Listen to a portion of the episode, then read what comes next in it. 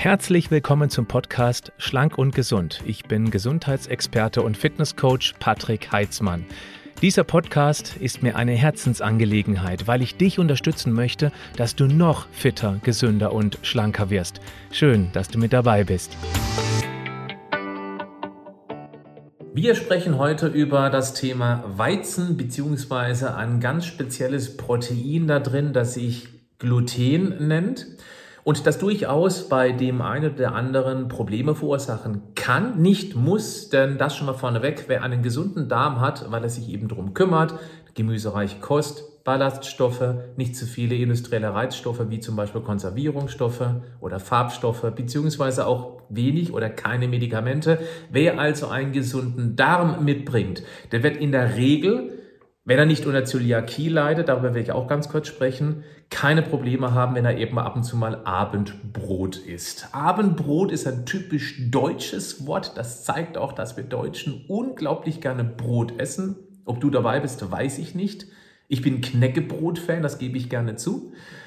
Und ähm, das hat natürlich durchaus Auswirkungen, wenn wir Weltmeister im Brotessen sind. Wusstest du, dass in Deutschland es die meisten Brotsorten weltweit gibt? Das kann ein Nachteil sein, weil wir eben überall bei jedem Getreidedealer an der Ecke, beim Bäcker also, jede Menge Brot einkaufen können. Das ist der Nachteil und eben sehr viel Brot gleich sehr viele Kohlenhydrate, meist eben auch noch die schnellen Kohlenhydrate, also das Weißmehl, das Typ 405 Mehl, eben durchaus Probleme machen kann. Weniger wegen Gluten, sondern vielmehr eben dann wegen der vitalstoffarmen Ernährung, die ich gleichzeitig mit den gelieferten Kalorien zur Verfügung gestellt bekomme. Der große Vorteil ist aber, bei so vielen Brotsorten muss man vielleicht ein bisschen auf die Suche gehen und findet dann tatsächlich auch ein Brot, das eventuell deutlich gesünder ist. Und die gesunden Alternativen sollen heute auch Thema in diesem Video bzw. Podcast sein. Beginnen möchte ich also mit der Frage von Alexander, die mich über Instagram erreicht hat. Ich habe nach Brotverzehr fast immer Probleme mit dem Darm. Woran kann das liegen. Natürlich kann das alles sein. Ich nehme es aber als Aufhänger für etwas, was mich sehr häufig erreicht, nämlich dass immer mehr Menschen, so erscheint es mir zumindest, auf Getreideprodukte reagieren. Wenn ich zurückblicke in meine 30-jährige ähm, Erfahrung mit dem Thema Ernährung, vor ungefähr 20 Jahren, da kam das nie, dass jemand dachte, Brotverzehr macht Verdauungsprobleme. Da hat sich schon ein bisschen was verändert, was auch daran liegen kann, dass sich eben auch die Art des verwendeten Weizens in der Industrie verändert hat. Das ist übrigens ein ganz wichtiger Punkt. Es gibt natürlich auch diverse Journalisten, zum Beispiel auch, vielleicht kennst du ihn, den US-Autor Dr. William Davis, der das Buch Die Weizenbampe geschrieben hat und auch da sehr polarisierend behauptet, dass Weizen, also sprich dementsprechend auch Brot, dick, doof und krank macht. Ich bin der Meinung, das ist sehr überspitzt. Das dient natürlich auch der Polarisierung und wenn ein Thema polarisiert, dann kriegt es mehr Aufmerksamkeit und die Menschen lesen das Buch und sind danach geschockt, was Weizen tatsächlich für, äh, für, für ähm, Probleme machen könnte. Ich möchte, bevor wir jetzt ins Thema ein klein bisschen tiefer einsteigen, noch etwas über Getreide generell erzählen. Eine kleine Entwicklungsgeschichte. Wenn man mal in der Evolution zurückschaut, dann kann man sich, glaube ich, ganz gut vorstellen, dass wir die allermeiste Zeit ohne Getreide ausgekommen sind. Ungefähr 99 Prozent unserer Entwicklungsgeschichte war es nur wildes Getreide, was der Vorfahrer ab und zu am Wegesrand gefunden hat, aber Getreidefelder gab es früher definitiv nicht. Das begann ungefähr vor 10.000 Jahren im Gebiet Mesopotamien. Da wurden eben so die ersten Funde zumindest, also da hat man, da hat man ähm, herausgefunden, dass dort eben dann die ersten Weizenfelder ähm, kultiviert worden sind sozusagen. Und das hat einen unglaublichen Schub in der menschlichen Evolution begünstigt. Und zwar nicht auf körperlicher Ebene. Da war es dann tatsächlich auch schon damals eher ein Nachteil, sondern vielmehr, dass wir vom Nomaden, der dem Essen hinterherlaufen musste, sesshaft wurden. Wir wurden also Bauern sozusagen. Und so konnten sich auch dann kleinere Dörfchen entwickeln, weil wir eben nicht ständig umherreisen musste, konnte man sich kleine Holzhütten bauen. Es waren die ersten kleine Dörfchen am Start. Irgendwann wurden die Dörfer zu kleineren Städtchen, größere Städtchen. Und man konnte eben dann außen herum Getreidefelder bauen. Und so war eben eine große Menschenmenge grundversorgt mit Energie. Und wenn viele Menschen auf einem Fleck sind, dann entwickeln sich diverse Fähigkeiten und Fertigkeiten die man eben dann anderen auch zum Tausch anbieten kann. Dann kam irgendwann das Geld dazu. Man konnte sich also spezialisieren als Hufschmied, als ähm, jemand, der ähm, Klamotten herstellen konnte, Schuhe herstellen konnte oder vielleicht eben auch der besonders gut Hütten bauen konnte. Nochmal zurück zum Weizen. Hätten wir also es nicht geschafft, den Weizen zu kultivieren und eben da große Felder anzubauen, und dadurch sesshaft zu werden, hätte sich der Mensch vermutlich anders entwickelt. Dann hätten wir nicht diese Fähigkeiten und Fertigkeiten und könnten hier über Social Media als Podcast oder YouTube uns unterhalten, weil wir vermutlich irgendwo draußen wären und dem Essen hinterherjagen musste. Also ist Weizen unheimlich wichtig gewesen für die menschliche Evolution. Es ist aber nun mal so, und das ist nochmal eine wichtige Zahl, dass wir eben ungefähr erst ein Prozent manche sagen 0,5 Prozent der Entwicklungsgeschichte des Menschen mit diesem Weizen konfrontiert waren. Und dann kam nochmal ein Riesenproblem mit dazu. Erst seit wenigen Jahrzehnten haben wir einen sogenannten Hochleistungsweizen, der so gezüchtet worden ist, dass er eben maschinenoptimiert ist, ganz äh, besondere Backeigenschaften hat. Er hat deutlich weniger Vitalstoffe, also Vitamine, Mineralien, Spurenelemente, hat viel weniger Ballaststoffe, weil genau das dafür sorgt, dass eben das Grundprodukt, das Weizenmehl, viel, viel länger haltbar ist und besser zu irgendwelchen Hochleistungsindustrieprodukte, also Fertigessen, Fastfood, verarbeitet werden kann. Und dann sättigt es auch nicht so gut, weil eben zum Beispiel die Vitalstoffe und die Ballaststoffe fehlen, auch der Proteingehalt niedriger ist. Und wenn es weniger sättigt, dann haben wir mehr Lust drauf. Dann essen wir eben auch mal eine zweite Brezel, weil die eine nicht reicht, weil es eben langfristig nicht satt macht. Also das eine ist eben industrieoptimiert und das andere wäre gesundheitsoptimiert. Wenn wir auf den Urweizen zurückgreifen würden, komme ich nachher kurz zu, dann wären wir auf jeden Fall gesundheitlich deutlich besser dran. Es gibt auch welche, die generell von Getreideprodukten absehen sollten, weil es ihnen dann noch besser gehen würde, aber das kann man nicht pauschalisieren. Okay, ich möchte jetzt über das Gluten sprechen, nämlich das ist das, was häufig Probleme verursacht, Gluten. Da gibt es auch einen Forscher, der sehr intensiv sich mit dem Gluten beschäftigt hat. Das ist Dr. Alessio Fassani. Das ist Kindergastroendokrinologe und äh, hat auch ähm, ist auch Direktor des Zentrums für Zöliakieforschung. Ich glaube mit Sitz in Italien, wenn ich mich nicht täusche.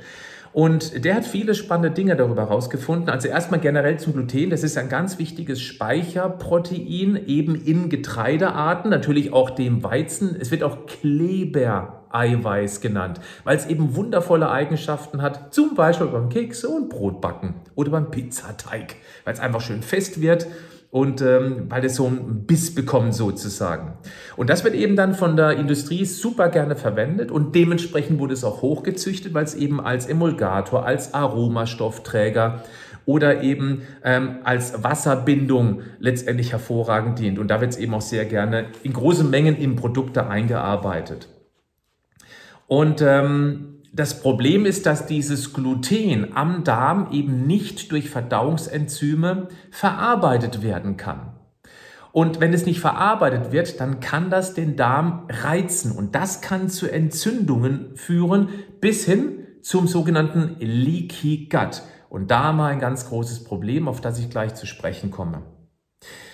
Jetzt ist es so, dass Gluten allein bestimmt nicht nur der einzig alleinige Grund ist, wenn man eben Probleme hat mit Reizdarmsyndrom, Blähungen oder eben schmerzhaften Beschwerden. Und das war ja letztendlich auch die Anfrage von Alexander in dieser Beziehung. Denn die, also es muss nicht zwangsläufig zu Beschwerden im Darm führen, denn wer einen sehr gesunden Darm hat, wird damit auch erheblich weniger, wenn überhaupt Probleme haben. Aber wenn man ohnehin sich schon vielleicht über viele Jahre falsch ernährt hat, nicht gut ernährt hat, Stress hat, Medikamente nehmen muss oder eben viel Alkohol getrunken hat, Produkte mit Konservierungsstoffen, der Darm eben angeschlagen ist, dann kann das natürlich ähm, einen vorgeschädigten Darm nochmal zusätzlich belasten und dann haben wir wirklich ein Problem mit dem Gluten. Es gibt also drei verschiedene, ich nenne es mal Erkrankungen in Bezug auf den Weizen. Nummer eins ist die Weizensensitivität. Das ist also eine Unverträglichkeit gegen diese Weizeninhaltsstoffe. Zum Beispiel, das ist die Amylase-Trypsin-Inhibitoren. Ähm, da bekommt der Darm eben Probleme auf diese Inhaltsstoffe und das äußert sich in Bauchschmerzen, Blähungen, Durchfall, aber auch Kopfschmerzen, Müdigkeit bis hin zur Migräne und auch Muskelschmerzen. Und wenn du dich hier erkennst mit diesen typischen Problemen, die ich gerade aufgezählt habe und du isst morgens gerne dein Müsli mit Weizenkörner drin, dann isst du mittags beispielsweise Nudeln, also Teigwaren. Teigwaren heißen Teigwaren, weil sie früher mal Teig waren also sprich Mehl. Und Mehl ist nun mal ein hochkonzentriertes Kohlenhydratpulver. Und wenn du mittags also regelmäßig Nudeln isst und abends dann noch Abendbrot, hast du dreimal am Tag eben sehr getreidelastig. Und wenn du dann eben unter regelmäßigen Kopfschmerzen, Migräne, Bauchschmerzen oder eben auch sogar Muskelschmerzen leidest, dann könnte es durchaus sein, dass du mal eine sogenannte Eliminierungsdiät machen solltest komme ich auch nochmal gleich drauf zu sprechen, um herauszufinden, ob es vielleicht diese typischen Beschwerden dann relativ schnell besser wird. Jetzt haben wir ein Problem, denn es gibt bisher noch keine Tests für diese Weizensensitivität. Das Einzige, was du eben tun kannst, dass du eben tatsächlich, und jetzt komme ich zu diesem Eliminierungsdiät, mal wirklich eine Woche lang konsequent auf jede Art von Getreideprodukte verzichtest. Da musst du erstmal einen Überblick verschaffen, wo das Zeug überall drin steckt. Also da ist es ganz wichtig, auch mal die Zutatenliste auf den typischen Produkten zu lesen und natürlich Brot, Müsli, dann auch äh, sowas eben wie die Nudeln wegzulassen und wirklich komplett weglassen für eine Woche. Und ich mache jetzt erstmal nur eine Woche, weil eine eine Woche ist überschaubar. Das heißt nicht, dass du nur was weglassen sollst, du sollst eben andere Dinge dann mehr essen, wie zum Beispiel eben in dem Fall tatsächlich mehr Gemüse und auch zuckerarmes Obst, um dann nach einer Woche zu spüren, ob du motiviert bist, weil es dir besser geht, noch eine zweite Woche dran zu hängen. Einfach von Woche zu Woche und nicht gleich vier Wochen vornehmen. Ja, also eine Woche mal testen und wenn du überhaupt keinen Unterschied mehr hast, wenn alles weiterhin weh tut, wenn du Probleme hast nach dem Verzehr, ähm, äh, selbst wenn du eben Getreideprodukte weggelassen hast, dann liegt es nicht daran, da muss man die Ursache woanders suchen, aber so könntest du eben das schon mal ausschließen, dass es eben nur daran liegt. Also eine Woche mal eine sogenannte Eliminierungsdiät. Dann das Zweite, was einige Menschen betrifft, ist eine Weizenallergie, also wirklich eine allergische Reaktion des Immunsystems. Das ist meist auf die Bestandteile dieses Albumin, also ein Eiweiß, was im Weizen ebenfalls drin ist, und natürlich auch wiederum dieses Gluten. Das heißt, die Körperpolizei überreagiert und dann reicht es sogar, Mehlstaub einzuatmen und ähm, dass sich dann auch möglicherweise irgendwie, dass es zu Hautausschlägen oder zu Asthma führen kann. Und das kann man tatsächlich auch testen lassen über einen gewöhnlichen Allergietest. Wird meist mittels einem Hautallergietest gemacht. Und wenn du selber vielleicht das Gefühl hast, irgendwas stimmt da nicht, dann kann man durchaus diesen Test einmal machen. Dann gibt es noch die Zöliakie. Das betrifft ungefähr ein Prozent der Menschen. Das sind gar nicht mal so wenige. Wenn man 80 Millionen Deutsche, dann sind das ungefähr um die ja, circa 8 Millionen Deutsche, die da Probleme haben können. Nee, das stimmt gar nicht. Es sind keine 8 Millionen, es sind 800.000. Okay, es sind 800.000 Menschen, die Probleme haben könnten. Dann ist es nämlich so, dass ähm, die Darmzotten, die ja dafür verantwortlich sind, dass Nährstoffe aufgenommen werden, dass die angegriffen werden durch, durch das Gluten. Das Immunsystem geht brutal drauf los und zerstört eben dann nach und nach die Darmzotten. Und das kann sogar richtig, richtig gefährlich werden. Also wenn man harte Bauchschmerzen hat oder den Verdacht hat, irgendwas ist da richtig außer Rand und Band, dann kann man sich durchaus mal auf Zöliakie testen lassen. Das geht mit einer leider Dünndarmbiopsie, ist bestimmt nichts super angenehmes, aber nur so kann man eben ganz klar definieren, dass man eben möglicherweise unter einer Zöliakie leidet. Und äh, dann muss man rigoros darauf achten, jede Art von Gluten zu vermeiden. Also wirklich ganz rigoros. Deswegen gibt es auch glutenfreie Haferflocken. Haferflocken an sich haben sehr wenig Gluten, Aber es gibt eben Felder, wo auch nebendran zum Beispiel dann Weizenfelder stehen und da kann es ein bisschen rüberwehen. Es kann sich minimalst vermischen und selbst kleinste Mengen von diesem Gluten können dann schon Probleme verursachen. Und deswegen muss man dann in dem Fall, wo man als normaler Mensch selbst mit einer ähm, Glutenunverträglichkeit kann man dann ganz normale Haferflocken essen, aber Zöliakie müssen ausdrücklich glutenfreie Haferflocken zu sich nehmen, weil das eben dann ganz spezielle Felder sind und auch die Maschinen, die das eben abernten und dann in der Fabrik weiterverarbeiten, da, da ist eben vorher auch nichts an Weizen durchgelaufen, sodass eben möglicherweise die Maschinen verunreinigt sind. Also das ist der Unterschied zwischen den normalen Haferflocken wo eben nicht glutenfrei draufsteht und eben den glutenfreien Haferflocke. Betrifft eigentlich nur Zöliakie-Patienten, alle anderen, die können sich das Geld sozusagen sparen. Also beim Zöliakie muss man eben, wie gesagt, sehr aufpassen. Ich möchte noch ganz kurz erklären, was eigentlich mit dem Leaky Gut auf sich hat. Leaky Gut, die Übersetzung ins Deutsche heißt löchriger Darm. Jetzt muss man sich Folgendes vorstellen. Die Darmzellen sitzen ja ganz eng aneinander und zwischen den Darmzellen ist also ein Spalt und der ist normalerweise abgedichtet. Und da gibt es einen Stoff, Zonulin bedeutet der, heißt der, und dieses Zonulin sorgt eben dafür, dass diese Darmbarriere geöffnet wird. Und jetzt können eben die Inhaltsstoffe, die normalerweise nur sehr schwierig an dieser Barriere vorbeikommen, die können jetzt durchgleiten. Die werden also nicht mehr geprüft. Das ist ja wie ein, äh, der Darm ist der Zoll. Du kennst vielleicht meine Bildsprache. Und da wird eben praktisch dann unkontrolliert etwas in den Körper hineingelassen. Und das können eben belastende Umweltgifte sein. Das können auch Eiweißketten sein die zu lange sind, wo der Körper intensiv darauf reagiert. Somit werden eben auch alle Allergien gefördert. Und äh, wenn eben diese Darmzotten aufgeben, haben wir durchaus Probleme und das wird eben als Leaky Gut bezeichnet. Das kann eben dann zu stillen Entzündungen im Darm führen, weil der Körper eben dann aufgrund des Übertritts von diesen Reizstoffen übertrieben darauf reagiert und somit bilden sich Entzündungen und das macht natürlich dann weitreichende Probleme Ne, im Darm kann zu starken, ähm, das kann zu Durchfällen führen, das kann Reizdarm, Migräne, Rheuma kann begünstigt werden und generell steht auch stark im Verdacht, dass eben bestimmte Autoimmunerkrankungen begünstigt werden wenn wir unter einem Leaky Gut leiden, weil eben die Immunpolizei dann völlig übertrieben durchknüppelt und so auch mal gegen körpereigenes Gewebe, wie zum Beispiel die Schilddrüse vorgeht. Also wer unter Hashimoto-Thyreoiditis leidet, das ist ja die klassische Autoimmunerkrankung, der Angriff auf das Schilddrüsengewebe, der ist sehr gut beraten, einmal Achtung, zu testen, ob man Zonulin feststellen kann. Es gibt nämlich Tests, ich werde auch einmal in die Show Notes verlinken, ebenso auch in die Videobeschreibung.